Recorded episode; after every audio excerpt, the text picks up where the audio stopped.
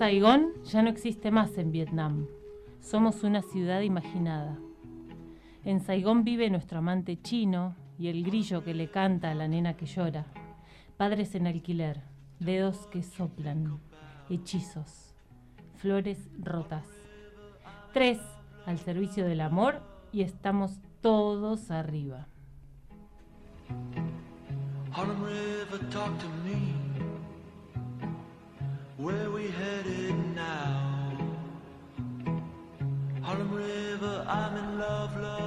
Hola, buenas noches. Estamos acá con Natalia Barrio, eh, Lía Comaleras y quien les habla, Paulina. Hoy vamos a presentar a Yanina Santoro Otero. Yanina es comunicadora, reportera, autodidacta y gestora cultural autogestiva. Estudió comunicación en la UBA, trabajó en cine, televisión y publicidad y en un momento decidió tomarse un año de impas de esa vida y emprendió un viaje a Europa. Entonces se fue a recorrer Francia, España y finalmente se radicó en Madrid. Hasta que en el año 2016 Janina volvió a Viedma y gestionó su tienda de arte, diseño, libros y música, Chulapa. Tal vez su proyecto más popular y desde donde hace pie hacia otros emprendimientos, de los cuales podemos mencionar algunos como Quiero endulzarte, Marí Condó del Arte, Cine y, ñam ñam. Hoy, eh, Janina junto a Marmí Van Ruiven y artistas locales eh, presentó la Artoteca El Almacén, una propuesta que es un espacio online eh, destinado a la exposición y venta de objetos, dibujos y piezas de más de 20 artistas de la comarca. Yani, hola. buenas noches. ¿Cómo estás? Hola, buenas noches. Hola, Yani. Madre mía. Hola, Paulina. Hola, hola. Nati. Hola, Lía. ¿Estás agotada? Eh, estoy, sí, o sea, que la escuchaba Paulina decir todo eso y dije, madre mía. ¿Cuántas cosas? sí, hoy la verdad es que fue un día muy intenso con el lanzamiento ahí de la Artoteca. Venimos de, de mucho trabajo y una, bueno, desde el viernes pasado pero bueno, particularmente ayer y hoy fueron dos días eh, intensísimos, así que sí, un poco agotada, pero bueno, con esa felicidad en el cuerpo que tiene el hecho de concretar un proyecto en el que mm, se juega tanto, ¿no? O sea, tanto, tanto tiempo de trabajo, eh, tanta gente involucrada, entonces la verdad es que, que bueno, es un cansancio pero lleno de felicidad. Qué bueno, Che, y contanos cómo fue que surgió la idea de la artoteca y cómo, eh, cómo funciona también. En realidad, a la, verdad es que hace, siempre la idea de, y acá lo voy a remitir como a Chulapa, la idea inicial de Chulapa era que fuera una galería de arte. O sea, sinceramente en ese momento pues me parecía como que eh, todavía no había que recorrer mucho camino como para poder hacer una propuesta eh, así. Eh, luego empezó a surgir el tema del de, eh, espacio, que digamos tener un espacio que sea grande lo suficientemente como para tener obra de distintos tamaños eh, y todas expuestas con las condiciones y, la forma adecuada, bueno, era como muy difícil. Y también, como la tienda se terminó transformando en una mixtura de, mm, de eso, de arte, diseño, artesanía, eh, emprendimientos, eh, editorial, eh, bueno, empezó a, digamos, a, conducirse y a transformarse en eso, porque creo que, los espacios tienen movimiento, que los, los proyectos van virando y que bueno, que hay que estar ahí como un poco manejando el timón. Y conocí a Marí a través de, una amiga que teníamos en común, de Majo, y, bueno, empezamos a trabajar conjuntamente en distintos en distintos proyectos. Lo primero eh, que hicimos fue para la Asociación Civil Amigos de lo Nuestro, que fue una, una eh, exposición que hicimos que se llamó Foto Viva Performance. Mm. Luego eh, organizamos lo que fue la exposición de Sebastián Acher y Nacayal Vuelve, Bordar el genocidio mapuche. Y bueno, y ahí empezamos a decir, bueno, qué bueno estaría poder generar una galería online, eh, pero como una idea que iba quedando siempre ahí en el tintero, porque ya después nos metimos con los Mericondo del Arte y bueno, fuimos por otro lado.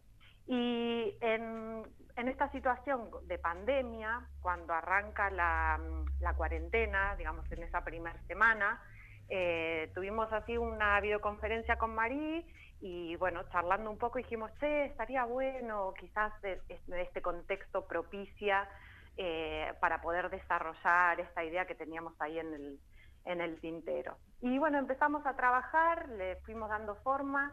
La verdad es que fue, fueron ocho meses eh, de, mucho trabajo y de mucho ejercicio, porque la artoteca viene a plantear por ahí una, idea innovadora eh, que no tiene ni desde la parte de la, de la, legislación, ni de la parte impositiva, ni de la parte de seguros. O sea, de ninguna de las áreas tiene una estructura sobre la cual nos podamos basar. Entonces había que armar todo desde cero. Em, sí que el concepto de artoteca funciona en otros lugares, o sea, Marí de hecho lo conoce eh, desde Holanda porque ella es holandesa, y bueno, entonces empezamos a contactar a artotecas de allá y nos, digamos, muy generosamente nos eh, enviaron toda la información y con eso empezamos a ver cómo se podía adaptar y cómo se podía empezar a trabajar eh, para desarrollar este concepto mm, acá en, Argentina y acá en la comarca. Y, bueno, y así fue que surgió y nos fuimos, eh, nada, o sea, todas las semanitas ahí como hormiguitas, construyendo y bueno, nada, o sea, la verdad es que muy contentas con el resultado y todavía muchísimo por hacer, porque digamos no está ah, terminada, no está acabada, sino que hay todavía mucho trabajo por hacer, pero bueno, nada, siempre está bueno dar el primer paso. Yani, Nati, ¿cómo estás? Hola Nati. Yani, para las personas que nos están escuchando y no se imaginan cómo funciona la artoteca online, ¿cómo la podrías describir? Ah, y si nos pasás para los que quieran chusmear cómo es el sitio web, así si nos están escuchando pueden ir eh, buscando ahí en el celu. Sí, claro. Em, a ver, una, una artoteca eh, online sería como una galería de arte online, pero que además de la posibilidad de comprar una obra, existe la posibilidad de alquilarla. Entonces, el concepto sería eh, básicamente que eh, si vos podés ir a una biblioteca, por ejemplo, y alquilar un libro, ¿no? Sacarlo en préstamo, ¿por qué no poder hacer lo mismo con una obra de arte? Eh, entonces, alquilar una obra, tenerla en tu casa por un tiempo determinado y después ahí nos empezó a surgir también la idea de pensar, bueno, en un leasing de obra, o sea, es alquilar una obra con opción a compra. Mm. Entonces, digamos, lo, pensamos en, varios sentidos. O sea, lo primero es, por ahí, digamos, no todas las personas tienen la posibilidad económica de invertir en una obra mm. así eh, de una. Eso por un lado. Entonces, hacerlo como fraccionado en el tiempo, pues es mucho más, eh, más fácil. La, lo segundo eh, sería también un tema habitacional. Hay gente que no sé, viene por laburo acá, se instala dos años, le encanta el arte, quiere tener, pero después, o sea, se va, eh, se, vuelve a, no sé, a su lugar y bueno, ya no sabe qué hacer con la obra. Otras cosas también, que te podés mudar y tu otra casa es distinta y entonces ese tamaño de obra ya no te cuadra.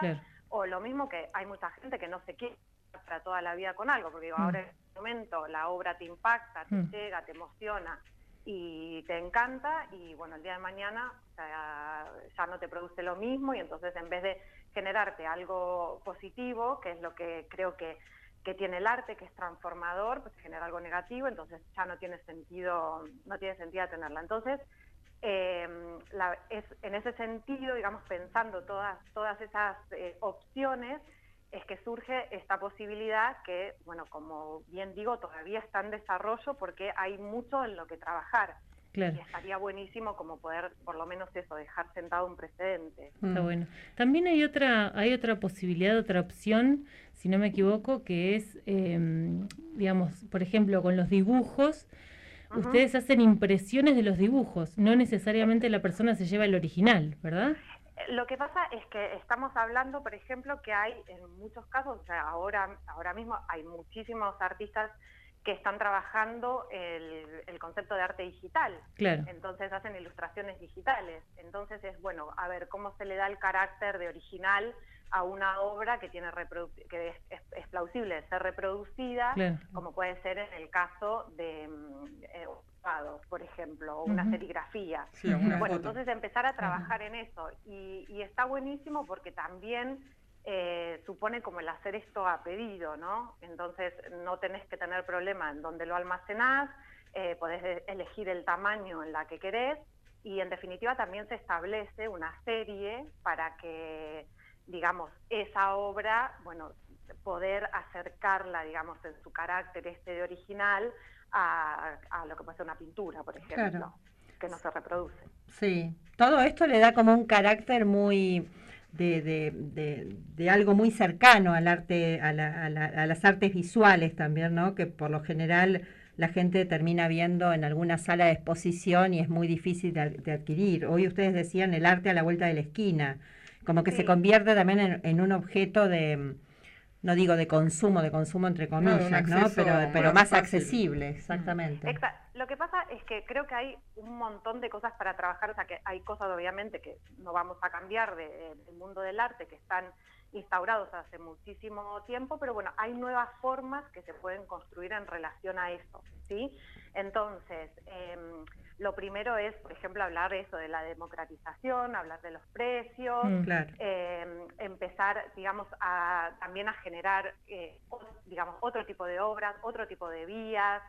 Eh, entonces es un trabajo muy complejo y rompe un poco con el, por ahí el canon este del el arte, el artista, ¿no? Mm. Y como que es algo inalcanzable y el concepto del almacén que te dice que el arte está a la vuelta de la esquina, mm. o sea, va en esa dirección y por otro lado también porque nace el proyecto o se, se materializa en un contexto de pandemia en donde em, se empieza a revalorizar o empieza a surgir de vuelta en la cuestión del consumo de cercanía.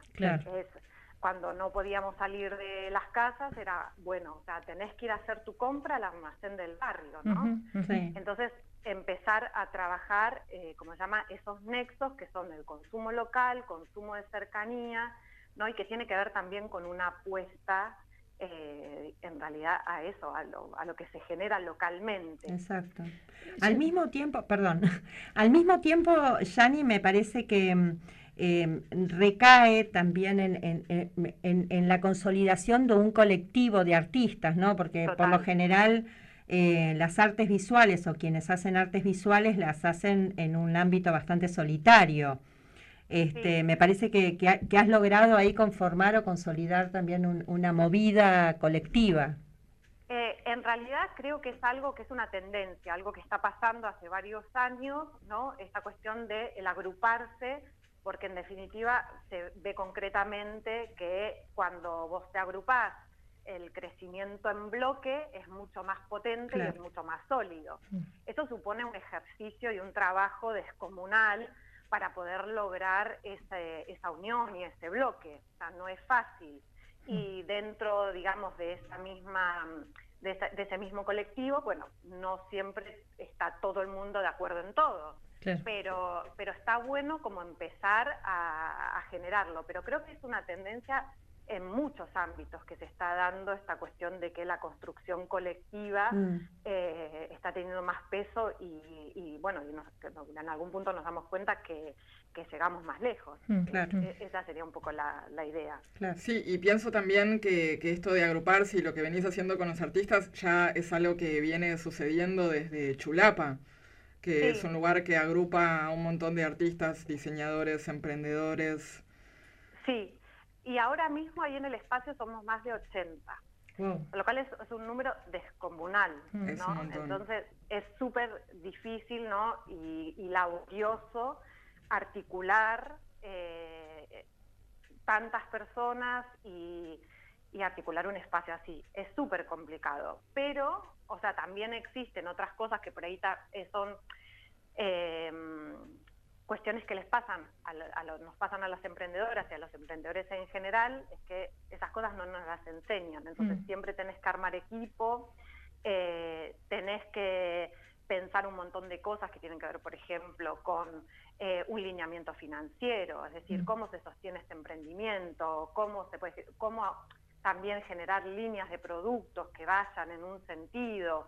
Eh, o sea, es toda una construcción como muy compleja y que a veces se cree que es eso, que bueno, emprender es, eh, bueno, hago esto, no sé qué, ta, y, y ya está, ¿no? Requiere muchísimo trabajo, pero también te da muchas posibilidades, porque digamos, me o sea, como que te invita a preguntarte qué querés hacer y cómo lo querés hacer, ¿no? Entonces, esa quizás es la libertad que se tiene en, el emprendimiento. Em, y por otro lado, iba a decir algo, pero acá me lo olvidé. Eh, pienso también no solo en Chulapa como, eh, como ese espacio, sino como una plataforma donde empezaron a surgir otros proyectos como el Maricondo del Arte, Cine Ñam Ñam, incluso todos los talleres que se fueron dando que vinculaban también a, los talleristas con artistas o gente que tenía ganas de, experimentar técnicas o ganas de, hacer cosas.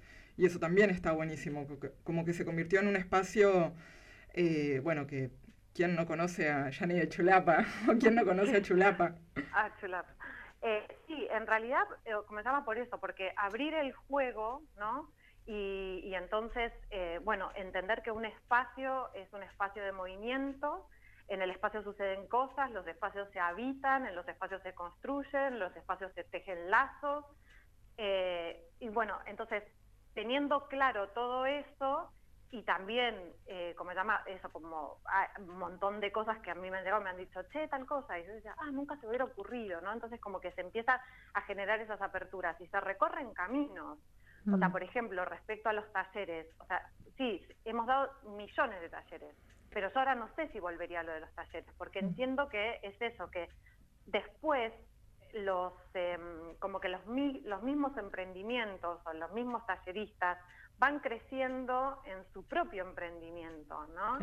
Entonces, eh, o sea, pasa eso, que es como, por ahí se generan como espacios eh, llamémosle incubadora en el que suceden mm. cosas y después, o sea, todo eso va volando. Y eso también está buenísimo, porque hace a una construcción colectiva de un lugar en el que eh, tengo el recuerdo de que, digamos, una frase como muy dicha, que es que acá no pasa nada, y mm. sí, acá pasa muchísimo, pasa de todo y pasan cosas muy buenas. Y entonces cada vez pasan más. Y entonces eso es fantástico. Yani, Vamos a escuchar un temita de David Lebón y este, Julieta Venegas, ¿puedo sentirlo?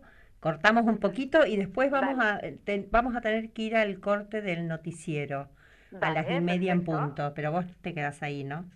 Sí, claro, acá estoy encantadísima. Dale.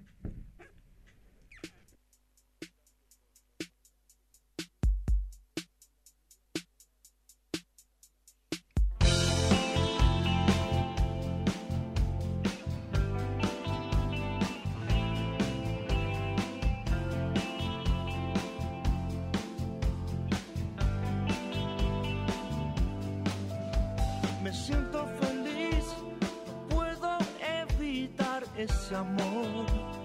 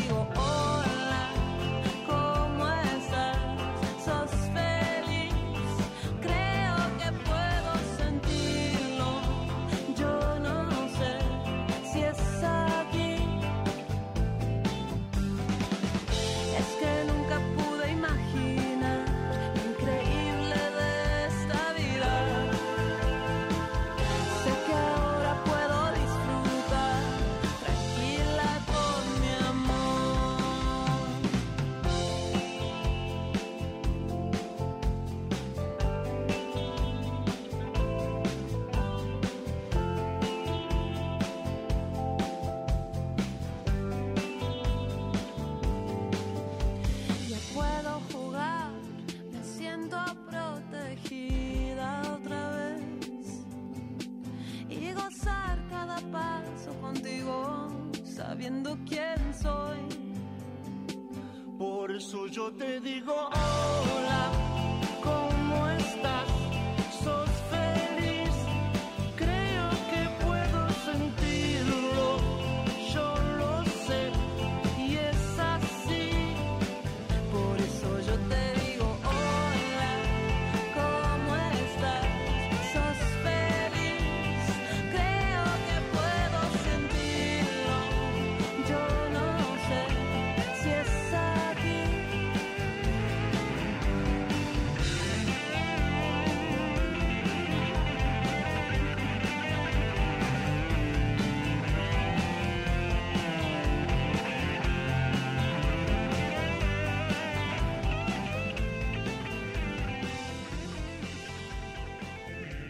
Yani, eh, ¿estás ahí? Sí. Sí, estoy acá.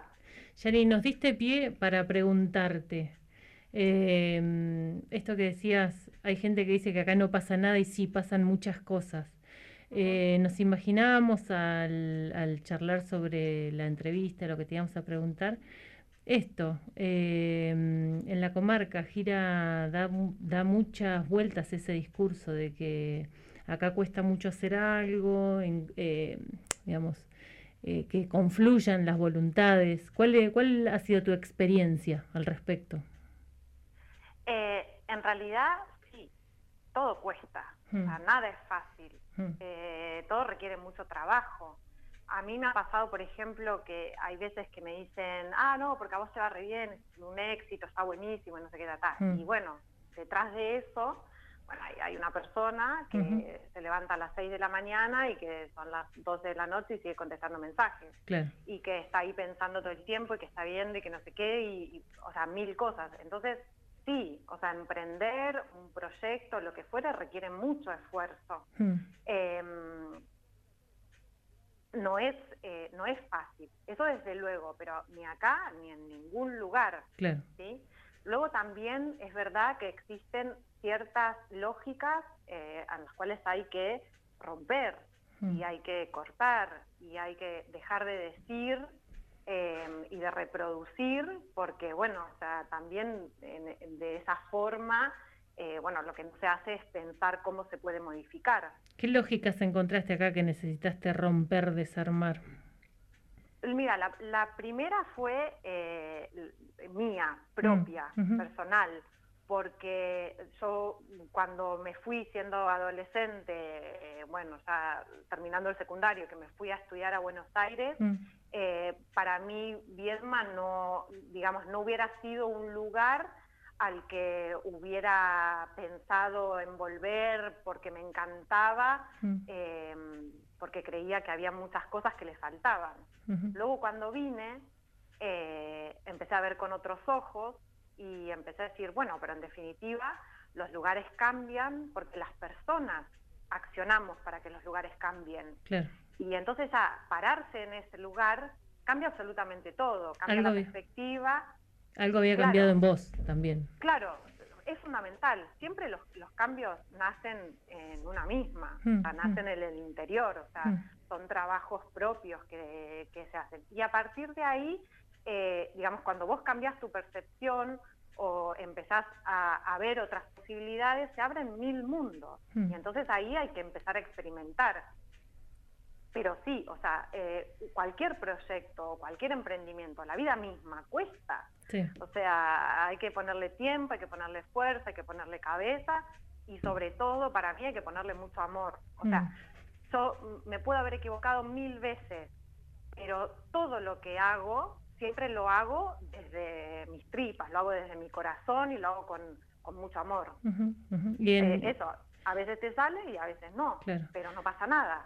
O sea, de, siempre, incluso de los tropezones más grandes, eh, se aprende y eso es un, un bagaje de, de información que te empodera. Claro. Vos trabajás con muchos artistas, trabajás con muchas personas en Chulapa, artistas, artesanos, diseñadores. ¿Cómo es trabajar con tantos egos tan gorditos, por decirlo de alguna manera? Bueno, eh, a ver, ego tenemos todos. Claro. o sea, eh, lo que pasa es que me parece que tiene que ver también con que quizás es un, eh, ¿cómo se llama? Un grupo, un, un colectivo eh, que ha sido también como muy maltratado, ¿viste? Claro. con todos los estereotipos de, y, y menospreciados Mm. y como no valorados. Entonces, eh, l- digamos, la idea es pararse en otro lugar y decir, también dar información, es decir, eh, no, yo no pinto porque me gusta, Claro. eh, es mi trabajo y yo quiero vivir de eso. Claro. Entonces, cuando te dicen, no, si vos lo haces porque te gusta y es trabajo, no pago lo que te están pidiendo. Claro. Y entonces tener claro eso y después también el, el hecho de decir, bueno, cuando un artista produce, ¿cómo produce? ¿En qué piensa? ¿Cómo genera su obra? Eh, y entonces empezar a tener ese conocimiento y ver que no es una cosita así sencilla, tipo dos pinceladas y ya está. Hay mucho trabajo Claro. detrás, que hay eh, mucho entrenamiento. eh, y entonces también valorar todo eso se hace si se conoce. Claro. Y, y me imagino también hacer un trabajo de convencimiento y de militancia con, al respecto de esto. Nos estábamos preguntando, hablando de esto, de, de lo que está pasando con, con el arte y esto de pensar que, que el arte es gratis, que igual está habiendo muchas movidas. De hecho, ahora hay un talonario de artistas visuales de nosotras proponemos. Por, por esto de pensar de, che, te venís a dar una charlita o podemos, me prestás tu obra un rato y la pongo para no sé qué. Y bueno, eso implica un montón de trabajo, de formación. Y nos preguntábamos eh, ¿Cómo haces vos desde tu lugar, bueno, con María en este caso, para poner el precio a una obra? ¿La ponen los artistas? ¿La hablan con ustedes? ¿Cómo, cómo lo definen? Mira, la verdad es que es algo súper difícil. O sea, primero porque eh, no nos enseñaron a poner precio a nuestro trabajo. Eh, entonces es un ejercicio muy personal y que genera mucho conflicto y mucha duda. Eh, siempre está bueno tener una referencia y en ese sentido, por ejemplo, poder generar un tarifario eh, de acá de la comarca o de Río Negro estaría genial como para est- establecer ciertas pautas, ciertos lineamientos, ¿no? Eh, después tiene que ver mucho con, con la técnica, con el amor que el artista le tenga a esa obra, eh, con mil cosas. O sea, en ese sentido es súper difícil. O sea, no es una tasa que, bueno, que vos sabés que tiene eh, tal los costos de insumos y que se realizan tal y que necesitas tal máquina y no sé qué tal tasa. Es otra cosa totalmente diferente. Entonces, en ese sentido es súper complejo. Y hay todo un trabajo por hacer que tiene que ver eso con el valor, el autovalor, de, digamos, del trabajo, el poder establecer un precio, el tener unas referencias y el trabajar conjuntamente también en esas referencias, en, no sé, hablar con un colega, decirle, che, no sé qué, qué te parece, preguntar no sé qué tal, ¿no? Entonces, es un trabajo súper complejo. Yo en general lo que pienso es que en toda la cadena, o sea, por Mm. ejemplo, en quien produce una obra, en quien vende una obra y en quien compra una obra, tiene que haber una, una armonía. Y es algo en lo que todavía hay que trabajar muchísimo. O sea, quien produce tiene que estar contento con lo que, o contenta con lo, con lo que gana. Quien vende se tiene que quedar su parte porque también está haciendo todo un trabajo comercial de gestión y poniendo eh, tiempo y poniendo un espacio y poniendo una estructura en funcionamiento. Y después quien compra tiene que poder comprarlo también. Claro, sí, Ahora. sí, pensaba también eh, eh, otro debate que se está dando ahora, que es eh, los precios exuberantes de algunas obras que, que venden, no sé, por poner a alguien, artistas argentinos al exterior, que podés decir, no sé, vale 100 mil dólares. Y bueno, o sea, no... O incluso artistas, pienso 100 mil dólares seguramente sea, eh, no sé, Cuitca o artistas como súper reconocidos, pero también esos precios que se van como al otro extremo y que también complican, bueno, lo que es el mercado del arte. Sí, lo que pasa que tiene que ver también, ¿no? Con, ¿qué es eso? Es primero, o sea, que no porque vendas más caro, o sea, ahí por ahí puede entrar el ego, puede entrar un reconocimiento eh, de, de la comunidad artística o, o lo que fuere, ¿no? Pero hay que empezar a trabajar, o sea, ¿y cuál es la idea? Y la idea es, por lo menos, desde el que, de- de- desde donde trabajamos con Marí o desde donde yo trabajo eh, en Chulapa, es eh, que la idea es que el arte circule. Claro. O sea, ¿para qué te sirve tener tu taller lleno de obra y que cada vez acumulás y te inunda y, y- si- digo, ¿para qué, ¿para qué sirve eso? Sí, O sí. sea, qué mejor que el, el arte habite otros espacios, circule, que haya personas que puedan disfrutar de, de tu obra. Claro, porque ahí se Eh, está intentando, rom- digamos, esto de que estás comentando, incluso lo del tarifario, rompe de alguna manera con lo establecido en el mercado del arte desde hace tantísimo Sí. tiempo. Sí, que a mí me parece, a mí me parece una locura Que tiene que que ver con la legitimidad. venda 100 mil Claro, dólares sí, sí, y me parece una locura que, que Messi gane un millón de, Claro. de euros en una hora. Claro, sí, sí, sí, desacralizar una- esos espacios. Claro, me parece una Mm. locura. O sea, en general. Mm. Eh, digo, también como diga, me parece una locura lo que pasa eh, a- eh, acá en Argentina con el tema de los precios y la hiperinflación y que todo el mundo ahí se zarpa por las dudas y no sé qué trata. Y digo, entonces, bueno, a ver, ¿cómo se para esta pelota y cómo se puede, eh, y cómo se, digamos, cómo se puede pensar y construir desde otra manera? Y a ver, es algo que no está cerrado. Para mí Mm, es algo en lo mm. que hay que seguir trabajando muchísimo. Mm. Si te parece, vamos a escuchar el segundo tema, que es de Johnny Mitchell, de Big Yellow Taxi. Dale.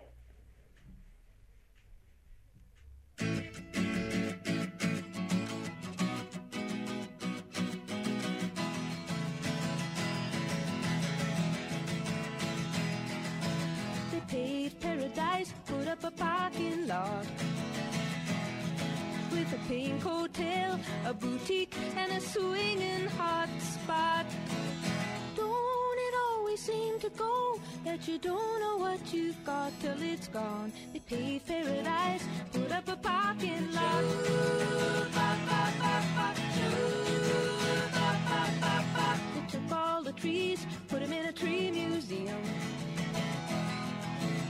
charge the people a dollar and a half just to see 'em. Don't it always seem to go that you don't know what you've got till it's gone? They paved paradise, put up a parking lot.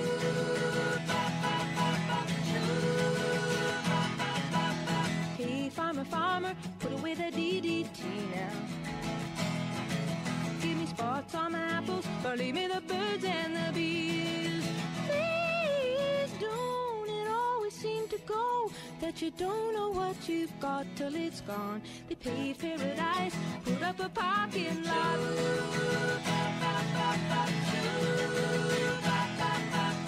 Late last night, I heard the screen door slam. And a big yellow taxi took away my old man. Don't it always seem to go that you don't know what you've got till it's gone? They paved paradise, put up a parking lot.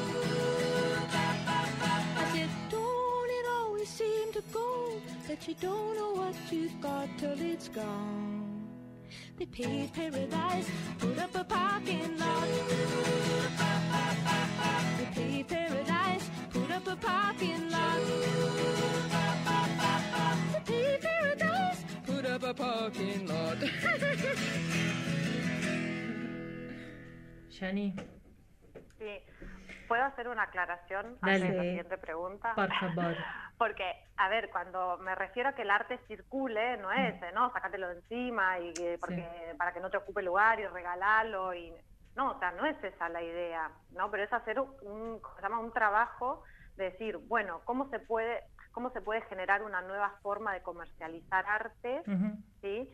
Y cómo se pueden generar nuevos espacios y bueno, y cómo se puede trabajar en eso, en la instalación como de un precio, en digamos en entender, bueno, cuáles son tus objetivos eh, eh, cuando cuando haces, cuando querés vender. Claro. Entonces, en ese sentido, no lo digo porque en plan, no, Re- si- que circule, pero sacármelo de encima. No, no, no, Claro. todo lo contrario. No, se entendió, Pero- se entendió, ¿eh? Claro, pero Sí. está buenísimo, está buenísimo es eso, que cuanta, cuanto más arte circule, cuantas más obras habiten eh, di- más casas, eh, o sea, es como que se empieza a construir una dinámica distinta. Exacto. Sí, hay como un beneficio que circula también, ¿no? Que, que, que es circular, se benefician todos. Incluso Claro. la propia gente que empieza a consumir o, a- o- o tener como objeto de deseo un objeto de arte y ya no tanto lo que, Total. lo que promueve el mercado de consumo masivo, por así No, decirlo. Y aparte, otra cosa, o sea, por ejemplo, a mí me pasó cuando yo abrí Chulapa, que había obras en las paredes colgadas, pasó mucho, mucho tiempo hasta que una persona me dijo, ¿las obras también se venden? Claro. Ese día casi me muero de la felicidad. Claro. O sea, eh, no, sí, también, ¿no? Entonces empezar así y empezar a hacer ese trabajo. Y después también que tiene que ver eso con siempre con la propuesta. Entonces, pues bueno, cada vez más obras, más obras, más obras, que, que inunde, que vos entres y sientas realmente que, que pasa eso. Y entonces le empezás a dar también otra impronta y militar el original. Yo digo, hay que militar el original. O sea, está buenísimo, no sé, tener una copia de Miró, una impresión, porque te puede encantar y obviamente que no vas a acceder a un Miró, Mm. digo, pero está buenísimo, o sea, la, la diferencia que supone el tener un original. Sí. Claro, sí, hay Sí. como una especie de, mm, como de educar un gusto, ¿verdad? Educar un, en un consumo.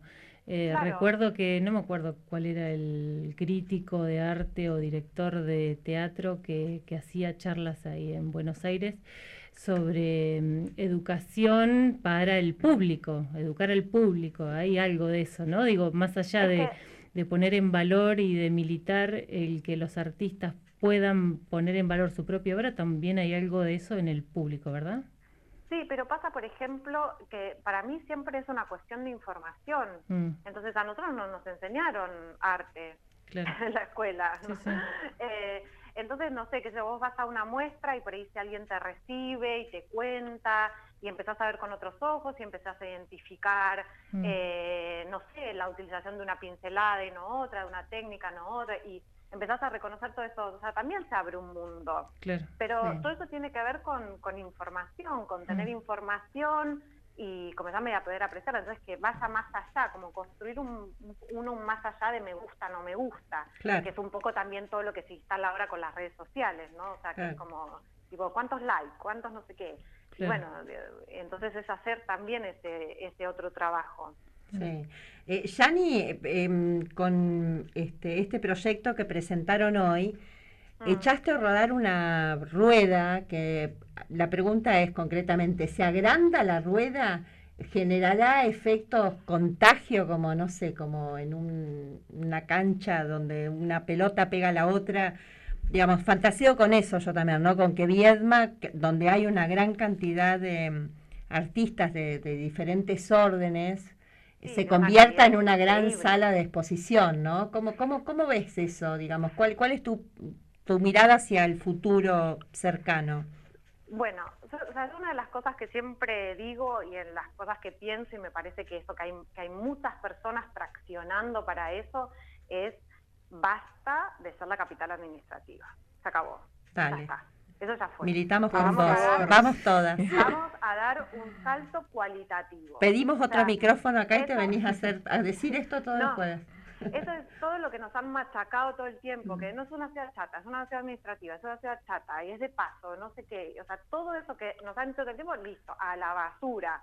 Lo tiramos a la basura y empezamos a construir una, una cosa diferente. Y que otra de las cosas que siempre digo, porque por ejemplo, no pasaba, eh, mm, no sé, un, un proyecto, hacer un festival de cine en Viedma.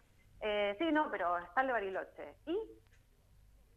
¿Y por qué no le ponemos un también? Entonces está el Festival de Cine en Bariloche y también en Viedma. Bueno, ahora se viene Ahora, uno, ahora lo ¿eh? tenemos, justamente. Sí, sí, no, ya lo sé. No, es que yo ya lo sé, pero digamos, pero previo a eso, eh, bueno, se trabaja, eh, digamos, Lucho, eh, llama, viene hace muchos años, Claro, ¿no? sí, sí, como, sí. como- entonces es, bueno, no también, o sea, porque a veces es eso, es em, cómo construir nuevos espacios, nuevos públicos, cómo ampliar, cómo llegar a otros lugares, o sea, todo eso supone un desafío. Sí. Y siempre los desafíos son laboriosos, Sí. Pero me yo- parece que son mucho más enriquecedores. Ahí agregaría que a lo administrativo también puede ser cultural, porque no nos olvidemos que le da de comer a mucha gente lo administrativo no, en esta total. ciudad.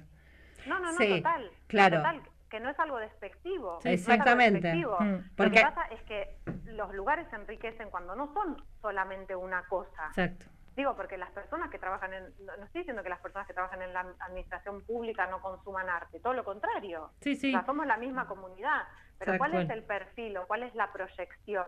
Mm, O sea, claro. o sea, lo puede ser todo, o sea, todo lo que querramos. Sí. Lo que Claro. pasa es que, bueno, eso requiere un proyecto que no es un proyecto tipo a corto plazo, o sea, Mm. es un proyecto a largo plazo en el que hay que unir fuerzas Mm. y, empezar cual. a trabajar y a construir. Sí, Sí. una Yo- construcción, perdón, de masa crítica que vemos que en los últimos años viene creciendo en la comarca, ¿verdad? Sí. ¿Cómo lo ves vos? Sí. No, no, no, desde luego.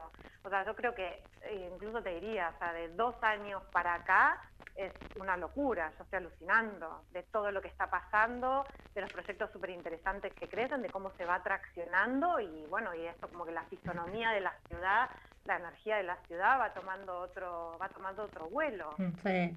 Yo, eh, Yani, volviendo a lo administrativo, por ahí lo que diferenciaría, digamos, es eh, lo administrativo de los espacios donde se generan políticas públicas, ¿no? Porque lo administrativo es una consecuencia de un rol que tiene que tener el Estado, que es la generación de política pública. En ese sentido, te iba a preguntar, eh, ¿qué apoyo tienen ustedes desde los espacios del Estado o cómo o se, se- se han arrimado, si se han acercado? ¿Cómo, cómo, ¿Cómo articulan con los generadores de políticas públicas culturales a nivel regional, provincial, local?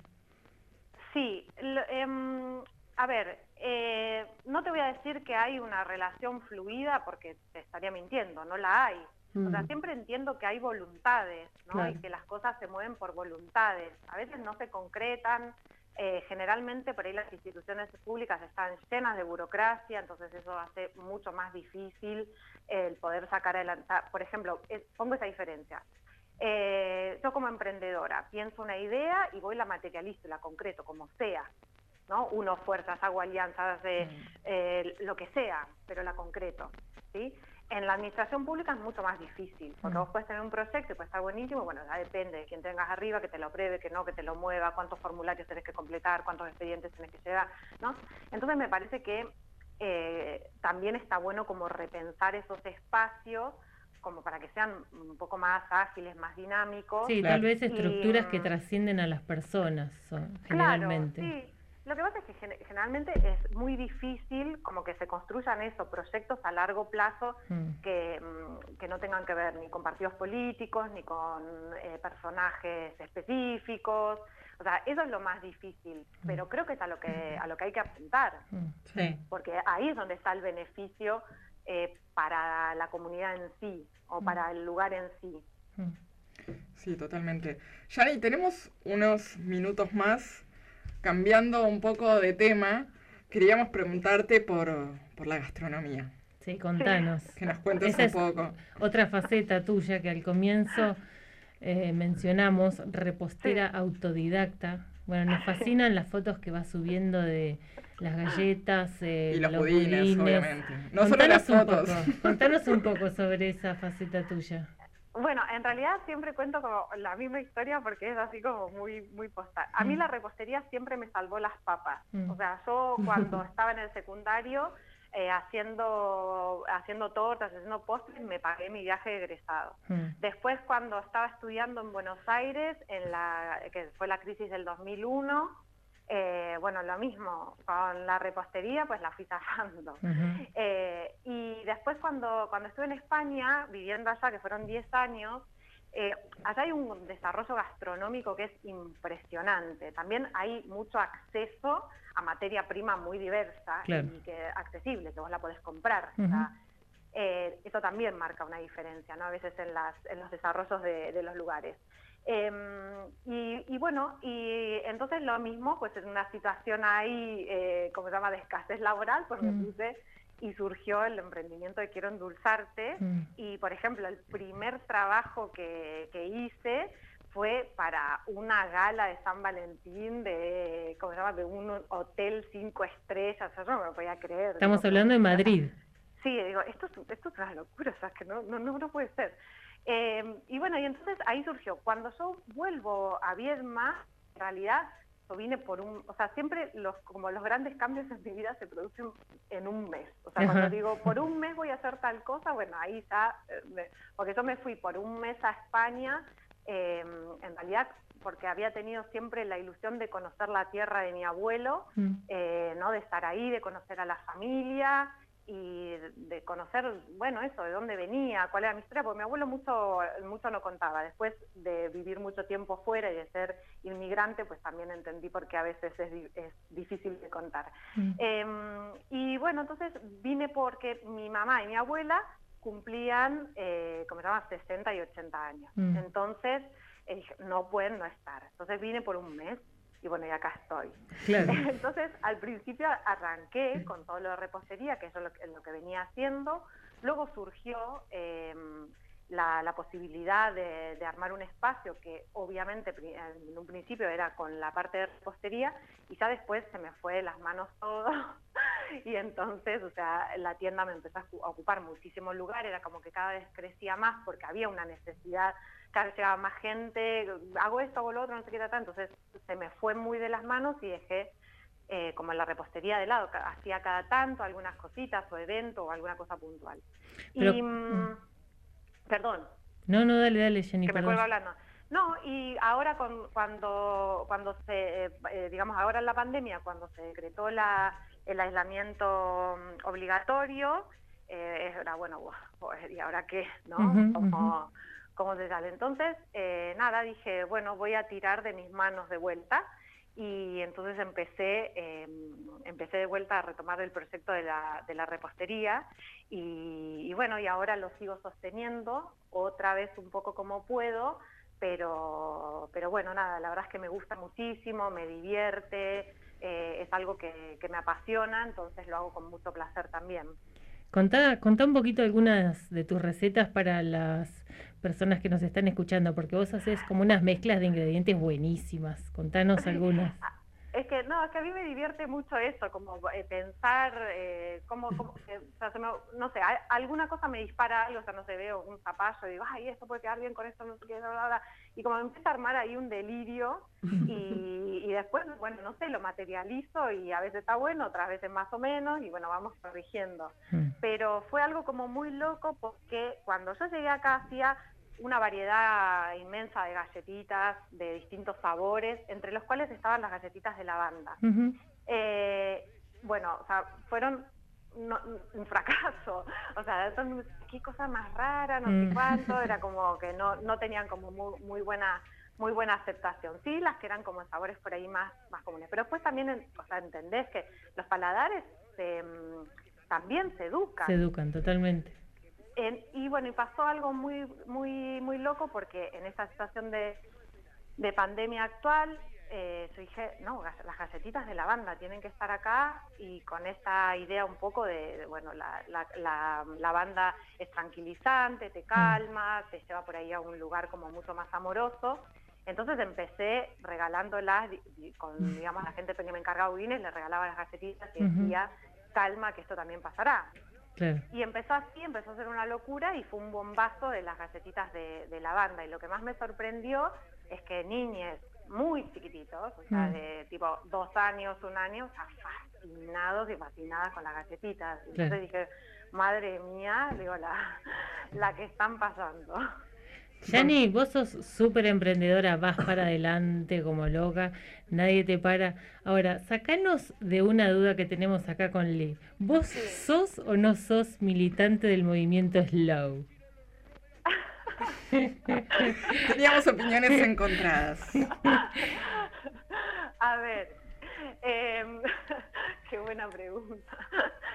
Em, a ver, sí. O sea, una, una de las cosas que hace muy poco tiempo entendí Mm. es que lo mío no era un karma, ¿sí? ¿Cómo Eh, es que eso? era Géminis, eh, que andaba dando vueltas por ahí. Ajá. Entonces que to- todo el tiempo iba a estar abriendo puertas nuevas. Ajá. ¿sí? Abrir puertas nuevas y, ver- y diversificar, eh, si no tenés una tierra, eh, es enloquecedor, porque vas ahí todo el tiempo por un lado para el otro. Mm. Y entendí, digo, bueno, esto no es un karma, eh, Mm. puede ser una algo que me identifica a mí o, y cómo lo puedo desarrollar positivamente Mm. hasta ahí vamos bien. Entonces, todo eso requiere eh, eso, como eh, un trabajo interno muy grande. Y por otro lado, también es saber poner freno. Ujú. Y entonces esa es la otra parte en la que estoy en este momento. Que es decir, no, hay que poner freno. Mm. O sea, ¿qué vida yo quiero? ¿Cuánto tiempo quiero dedicarle a, a mi trabajo, a mi pasión? A... Y entonces también empezar a poner límites Mm. para una persona tan desbocada y tan toro que va para adelante, eh, también es un aprendizaje y que está buenísimo hacerlo. Entonces sí, o sea, yo, eh, como se llama, comulgo con una, con una eh, modo de vida slow. No me sale muy bien, pero bueno, sería como mi... Tu horizonte. mi- Tu mi horizonte, tu horizonte, claro, sí. horizonte. Ganó Nati, Yanni, después vamos a hablar en privado. Ah. Bueno, o sea que te, te podemos imaginar de vieja en una en una granja, en una chacra, criando tus propios tus propias gallinas, por ejemplo.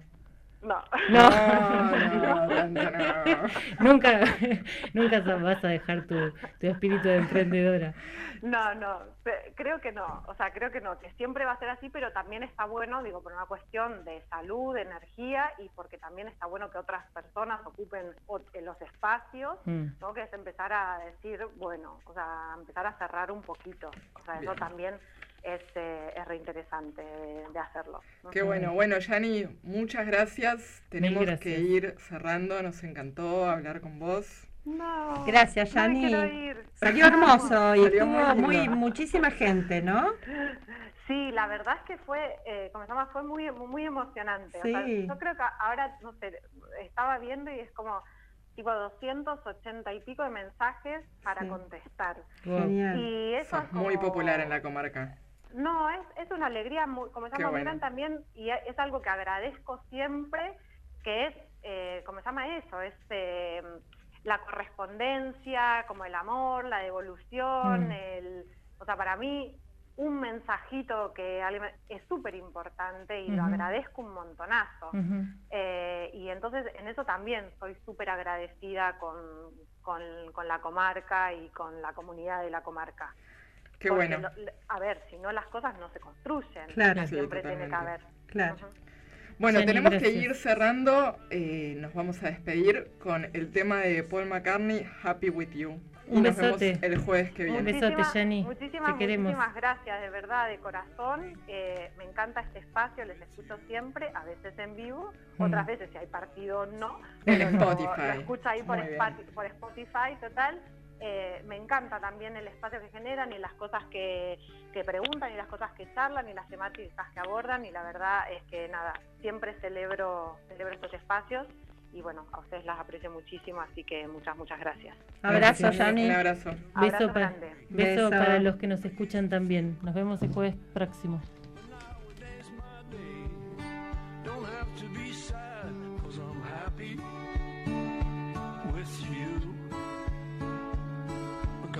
Lots of good things to do. Oh yeah.